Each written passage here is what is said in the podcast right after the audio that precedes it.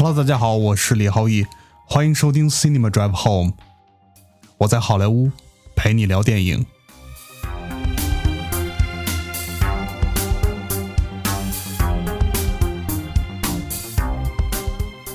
大家好，欢迎收听 Cinema Drive Home，我是李浩毅。首先呢，先跟大家说一下，实在不好意思，由于最近呢工作上面有一些变动，再加上最近的国际形势，大家其实也都从新闻里都看到了，我们的 Podcast 呢暂停了一段时间，感谢大家的耐心等待。美国加州今天也进入到了一个全程的封锁状态，尽量避免外出，提醒大家一定要注意身体健康，尽量减少不必要的外出。我知道现在国内的疫情已经控制的特别特别好。好了，那美国这边呢？由于呃种种种种种种种种原因吧，现在呢疫情形势真的实在是不好预测。呃，我目前看到的呢，就是其实情况会越来越糟糕，尤其是最近呢，电影院。还有其他的公共设施已经停止对公众服务了，而且今天我看到呢，有很多的这种还在院线上映的电影已经转为了这种流媒体播放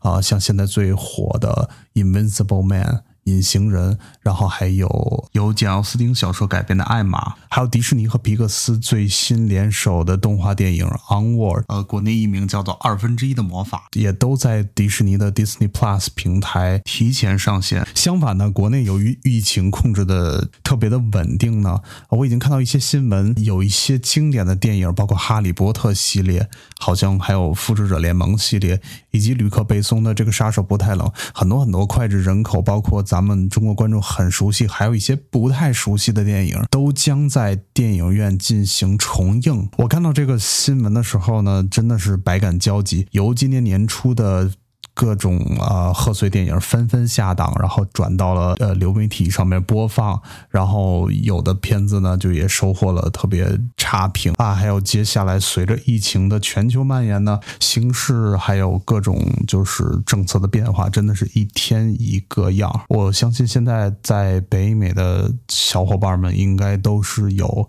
很切身的感受，那尤其是最近呢，由于电影纷纷撤档，美国这边的小伙伴们也都转到了在家隔离。可以预见的是，呃，流媒体将在接下来的，呃，我觉得至少得有三到四个月呢，就成为大家主要的娱乐方式之一了吧。呃，我最近也收到了很多很多的各个家流媒体呢做的猛烈的宣传，比如说呼噜啊，还有 Disney Plus，还有亚马逊 Prime Video，他们都在猛烈的宣传自己现在已有的自制节目。不过由于疫情的影响呢，其实很多的剧组都已经停工了。很快很快呢，他们应该就会进入到一个没有内容播放的时候了。还有最近让我觉得。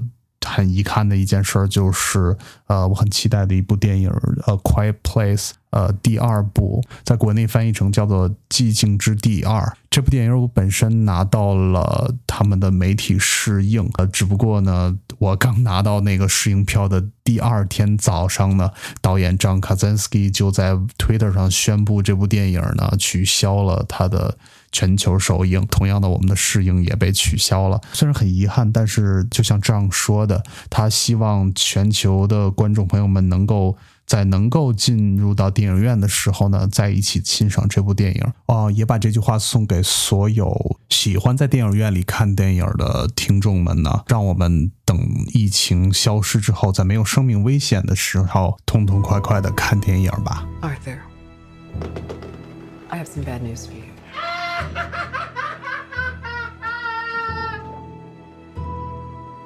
This is the last time we'll be meeting. You don't listen, do you? You just ask the same questions every week. How's your job? Are you having any negative thoughts? All I have are negative thoughts.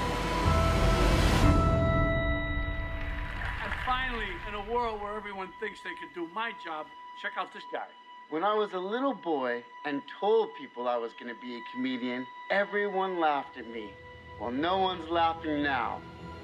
You can say that again, pal.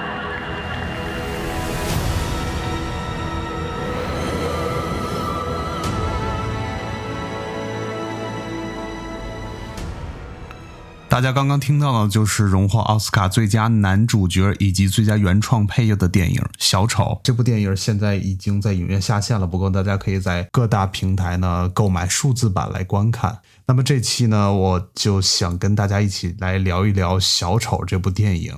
那么这期的 Cinema Drive Home 呢，我们请到了一位特别嘉宾，他现在就坐在我身边，来和大家打个招呼吧。大家好，我是款款，我是一名在洛杉矶工作的摄影师，最大的身份是一名电影资深爱好者。嗯，我觉得就是不管你从事电影相关的哪个方面，热情和热爱以及对电影的尊重是最必不可少的。所以，我认为我最重要的身份就是电影艺术爱好者。好的，说的非常好，谢谢款款来到我们的工作室录音啊、呃那现在最近洛杉矶都在进入到一个就是戒严的状态，对你的生活有没有什么影响呢？我觉得对我生活有一定的影响，因为这个疫情传播的很快，然后每天都能看到这个呃感染的数量在上升，我其实比较担心，但是同时就是觉得很遗憾，因为去不了电影院去看新上映的电影儿。觉得还是有机会，希望这个疫情能尽快恢复正常，然后这些电影儿优秀的新的电影作品能尽快进入到大家的视野里。啊、那我们就开始今天的节目吧。首先呢，我想跟大家说一下呢，就是《小丑》这部电影呢，在国内大家也有戏称为“周可儿”啊，就是这部电影为什么值得关注或者值得讨论呢？呃我自己列了三点，跟款款以及所有正在收听的听众们一起分享一下啊。第一点，我觉得《小丑》这部电影最重要的一个卖点呢，就是小丑这个角色啊。首先，他是一个漫画角色啊。是这个 DC Comics 里边的一个漫画角色，是一个经典的反派人物了。大家也都知道他是蝙蝠侠的反派了。而且呃，这个角色在最近的应该说最近的十年里吧，被三个不同的演员呃分别诠释过。像大家比较熟悉的呃诺兰的《黑暗骑士》里边呢，是由这个。啊，希斯莱杰来诠释的这个小丑，当年也拿到了奥斯卡最佳男配角，这个也是大家普遍口碑都比较好的一部作品。同时还有呢，后来 Jared Leto 在那个《自杀小队》里边演过的比较这种浮夸的这个小丑啊、也对大家留下了深刻的印象。当然了，还有就是今天我们要聊的这个主角了，呃，《Joker》这部电影里边由那个演员 Walking Phoenix 在饰演的这个小丑这个角色，首先他其实是跟之前的这两个小丑其实是一个不一样的一个角色，对吧？呃，其实他的名字呢，在这个电影里边也有揭露，他叫 Arthur Fleck。嗯，他是一个就是原创人物是一个对，是一个原创人物啊、呃那介绍完这三位就是最近扮演过小丑的演员呢，这三个人如果让你选的话，你最喜欢哪一个人的诠释呢？我觉得就是从我个人角度，我会最喜欢 Joaquin Phoenix 这个版本。这部小丑首先着重刻画的就是这个人物的心理状态，刻画的非常细腻，然后进行了好几个层次的演绎。我是比较欣赏这个类型的诠释和这种演技方式。嗯啊、我个人以以往是比较喜欢希斯莱杰那个版本的小丑，但是后来和这一版一对比，觉得缺少了很多这种私人情感的输入，在这部电影上，更多的表现的都是小丑这个人的呃狠绝呀，然后一些这个特立独行的部分，所以我觉得跟这新的一部小丑相比。缺乏了很多这个心灵上和观众们达成的共通性。啊、那说到 Walking Phoenix 这个演员在 Joker 里边这个诠释呢，接下来正好这就是我对于小丑这部电影的第二点推荐，也是这部小丑这部电影的卡斯最主要的呢，当然就是男主角 Walking Phoenix。他可以说在这里边淋漓尽致的诠释了呃 Arthur Fleck 这样一个就是精神受到压迫的这样一个角色，而且他的表演可以说就是横扫了各大电影节的最佳男主角，就基本上他最终其实拿奥斯卡最佳男主的时候，其实是没有什么没有任何悬念吧，可以讲。我印象是在英国的某个电影节上面，他其实发表演讲时也说，呃，他觉得自己也不应该再拿这样的男主角了，因为他觉得嗯他这样的一个获奖，其实对其他的跟他一样获得提名的男主角们是一种呃不太公平的是一种对不太公平的一种一种选择一种选择，因为他一个人横扫了所有奖项，那证明在这一项奖项角逐里边其实是呃一枝独秀的。我不知道你还有没有印象，其实咱们在一八年桑丹斯电影节的时候就。距离他其实很近，当、当时咱们去看过他的一部他主演的电影，叫《Don't Worry, He Won't Get Far on Foot》，由心灵捕手导演执导的电影，别担心，他不会走远的。嗯，当时一部喜剧，对，当时是一部呃喜剧和 drama 吧，呃，但是很可惜的是，当天呢，他其实没有来到那个首映礼，除了他之外，所有的卡司都已经到了现场，只有 Walking Phoenix 当时没来，当时其实就是空欢喜一场吧，呃，这是我们距离他最近的一次。呃，希望以后还是有机会能够就是再欣赏他的作品，因为他确实是现在他其实对还仍旧活跃的演员中里边演技可以说是、对数一数二，数一数二的，对，没错。第三点就是，我觉得《小丑》这部电影的导演 Todd Phillips 是一个就是无法回避的存在吧，因为啊、首先他大家最熟悉的，除了《小丑》这部电影之外呢，他最熟悉的其实是以三部喜剧作品，而且是 R 级喜剧，三部宿醉呢，在北美票房卖的是特别的好，他们当年打破了 R 级喜剧的票房记录。当时宣布他会来编写，包括导演《小丑》这样一个就是比较。可以说比较黑暗、比较压抑的这样一个主题的电影的时候呢，我其实无法想象他来导演这部电影会成什么样效果。那最终这部电影出来的时候，我不知道你是一个什么感觉？你觉得这个导演 Todd Phillips 真正做到了他承诺的东西吗？我觉得在某种程度上，他达成了他对观众所承诺的。很多观众不太满意他的一点是，他没有将小丑在漫画里的形象在电影中延续下去。但是，我觉得他做到了更重要的一点，也就是他传递了小丑这个人的背景故事以及他的心路历程。我觉得这两方面的东西。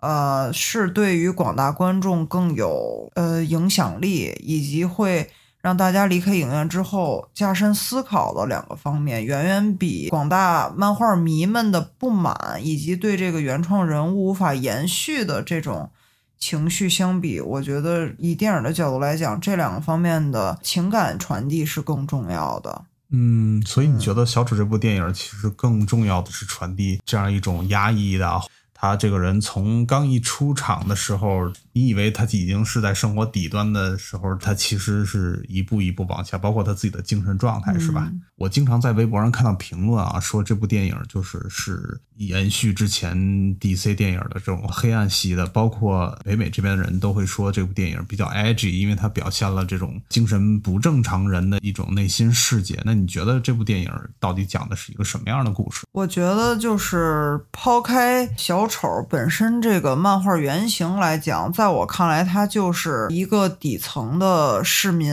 饱经外界的压迫以及这呃原生家庭的这些因素的影响，然后最终导致一个悲剧的结局。嗯，我觉得它对我来讲更像是一个人的心路历程，相对于是一个漫画角色的这种成长史，我更愿意把它看作是一个普通人，一个跌到谷底的这样一个人的心路历程。他是如何走到最终好不顾一切，然后开始杀戮的这么一段旅程。所以说，其实从某些方面，这部电影确实真的挺像马丁斯科塞斯的出租车司机，是吧？对对嗯对，是的，嗯，呃，好像我之前看到采访也都说过，Todd Phillips 是以《Taxi Driver》这样一部电影作为这种的大的环境来设定的。包括我们确实也看到这部电影里描绘的这个呃 Gotham City，其实更像纽约，包括更像应该是更像八十年代的纽约。嗯，人潮拥挤，然后到处都堆满了一些垃圾，然后行人们的状态都是对世界是冷漠的，是有距离的。对大家互相之间也是存在很强的疏离感。对，嗯，即便就是说有这种 social worker，就是这种社社会义工存在，但是他们仍然无法全心全意的为心理上或者精神上有疾病的人提供全心全意的治疗。觉得确实，它诠释了一个比较底层的社会，一个看似多元化，但是实则是饱含了很多人世沧桑的东西沉淀在里面的这样一个压缩型社会。嗯，是，呃，你说压缩型社会，我就想到他其实有一个镜头，他一直在。呃，拧那个鞋的那个那个镜头，就就让人印象十分深刻。以你的角度出发，你觉得大家为什么会这么喜欢这部电影？我觉得更多人，呃，喜欢这部电影，甚至崇拜这部电影的原因，就是现在的这个都市的年轻人，或者是工作一族，比较有强大的社会压力的这些人。他们每天都在面临这种精神上的挑战，或多或少都会对自己的身心造成一定的危害。呃，日积月累，我觉得大家都是疲惫不堪的，在心灵上都是饱受创伤的。所以，当小丑这部电影一问世，普通观众、普通的工作族、上班族。都会感觉到，呃，和这个电影有或多或少的这种紧密的联系，嗯啊，大家都能从这部电影里获得自己想要获得的那一份信息，或者是那一份安慰，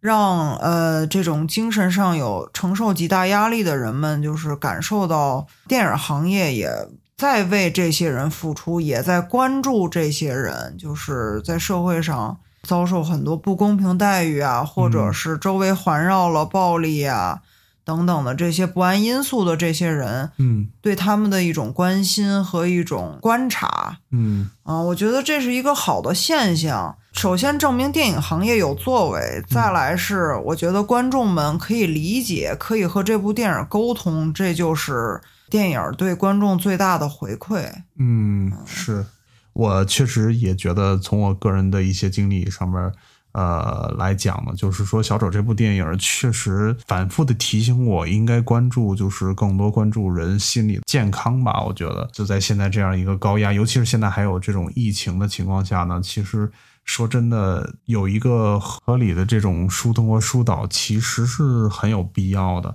那这部电影呢，确实就是引起大家对于这方面，尤其社会底层人民的一些关注。它里边这种表现形式啊，包括它最后呢，引起这种城市的骚乱了，这种其实。并不一定是这样，就是我觉得大家需要关注这部电影里传达的一种，就是现实一点的问题是说，这种情绪并不是只有 Arthur Fleck 这样一个人有事，而是这个城市里其实都是有很多很多人都是受同样的苦，包括那个社工也是一样。他其实虽然看起来在是比 Arthur Fleck 好，但其实他也是夹在这个社会之间，在痛苦生活的这一类人。我个人认为这部电影并不是在煽动大家去你。呃，反社会，而是其实更多的视角是希望大家能够关注这一类人群。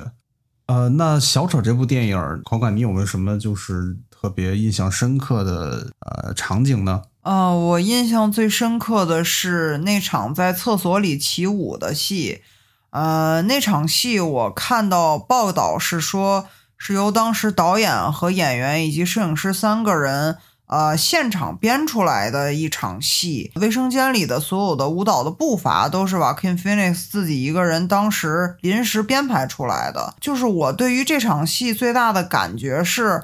我觉得虽然是临时添加的一场戏，但是，呃，他非常富有感情的表达了这个人。他整个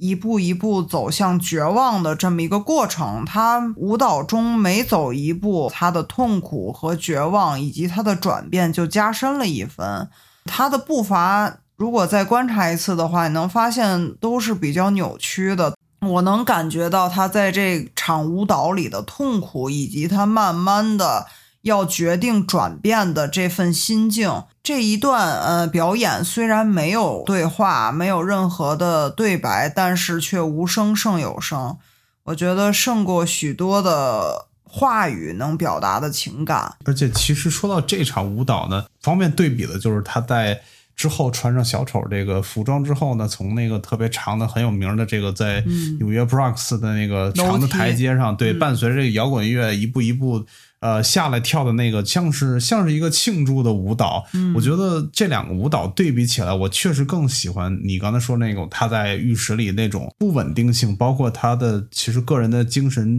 精神状态的一种就是下滑。其实后面那块儿更像是一个为了情节安排的，就是让大家看到他其实是他在的转变，对他的转变，他一步步其实他是在从一个人生更一个高的位置在慢慢往下走，但是其实放的音乐是这种激昂的音乐。在开场的时候，我觉得 Walking Phoenix 就展现了特别强大的他的演技吧。呃，我印象比较深刻的就是这个镜头里边，他面对着镜子里的自己，他用双手应该说深深的插进自己的嘴里边，然后来强行划出一个微笑。我觉得在那个时刻，我其实就已经感受到他人生已经十分的痛苦了。包括他有一个很就是很精准的，就是对着镜子就直接流下眼泪。我可以说这部电影一上来给你最饱满的情绪，也就是说，其实，在电影的刚开场。呃，Arthur Fleck 这个角色其实已经是一个在一个更更低的位置、更绝望的人，没错之后他经历的所有的事情都在这个基础上越来越下滑。也就是说，这部电影里其实导演一直在通过 Arthur Fleck 的各种笑，包括他的那种就是病态的笑也好，还有他整个人的这种反应也好，时刻在给你提醒他的精神状态是一直在下滑的。这些细节的表达是非常能连贯的传递这个人物的心情起落。嗯嗯，我觉得导演虽然以前是喜剧出身，但是完全没有影响在这部呃剧情片里的发挥。嗯、依然特别好的贯彻了这个细节就是一切的这个宗旨。嗯，除了它这些主题之外呢，你觉得这部电影还有什么就是值得像我们这样年轻的这种呃电影从业者需要学习的地方吗？首先，你看过这个片子之后，呃，一定都会觉得它的摄影和灯光以及颜色很不错。虽然它是一部这种华纳兄弟投资的电影啊，嗯、大家都会预想说是一部大制作、大成本的电影，但是实际上它的呃呈现，它的所有的这些艺术创造都是偏独立风格的。是的，很多的镜头啊，很多的颜色的选择，以及灯光的这种特殊性，都体现在就是它的这种独立精神里。我觉得摄影这部分确实是值得再关注，服装以及呃道具，还有化妆都是很注重细节的。即便你看似是一个普通的下层人，但是他的妆容啊、打扮呐、以及他后来的小丑妆、小丑的衣服、小丑的鞋子，都是经过精心打造和设计的。我觉得这些非常细小的这个细节都值得我们再去回味啊，然后再去学习。哪怕只是看似是一个普通的年代戏，但是其实想要做到精益求精、锦上添花也是很不容易的。没错。说到这个，我就想到 YouTube channel 上面呢，他们请到了这个片子的导演 Todd Phillips，他在讲解当时拍摄《小丑》这部电影里边，它其实很多的电脑特效都是用来。还原歌坛式的模样，其实很多它的近景呢，都是真的就是用呃相机实地拍摄的，只是在背景上添加了一些更多的楼层，然后其实很多的东西它都是都是实拍的，所以就是这部电影的服化道确实做的真的很用心。抛开这些所有的呃噱头了，比如说这个小丑这部角色的一部独立电影啊，还有呢 w a l k i n g Phoenix 这个人物演员的光环，刨去这些之外，其实这部电影确实是一部制作精良的电影。嗯，呃，我能我能看到导演和主创们都其实还是很用心的，所以可能这也是最终这部电影真的能够打动很多人的一点吧。以我的感觉就是，你真的用心在做的电影，观众们是一定能够接受到你传递的这个信息的，对吧？没错，现在观众的眼睛越来越雪亮了。我觉得，即便不需要太多影评人的这种引导，很多观众都对电影有很多的经验，所以他们完全能区别出好电影与坏电影，或者说是精心制作电影以及这种粗制滥造的电影的区别。这部电影还非常值得我学习一点，就是啊、一定要呃用尽全力，然后用所有的努力去制作一部啊、上乘的电影。而不是说，嗯、太想太多去，呃，偷工减料或者是去取巧，这些都是会被观众看到的，在成片里都会展现出来的。好了，那这期的节目也到这里告一段落了。如果你喜欢我们的 Cinema Drive Home Podcast 的话，那么欢迎你们在任何你能收听到这个节目的平台呢，给我们留下积极的评论。同时呢，因为我们的节目时间有限，如果大家还有更多的想要讨论的电影呢，还有话题呢，可以关注我们的微博 at Cinema Drive Home 播客，希望能跟大家多多交流。好了，那今天的节目就到这里啦，谢谢管管。谢谢大家，谢谢浩毅。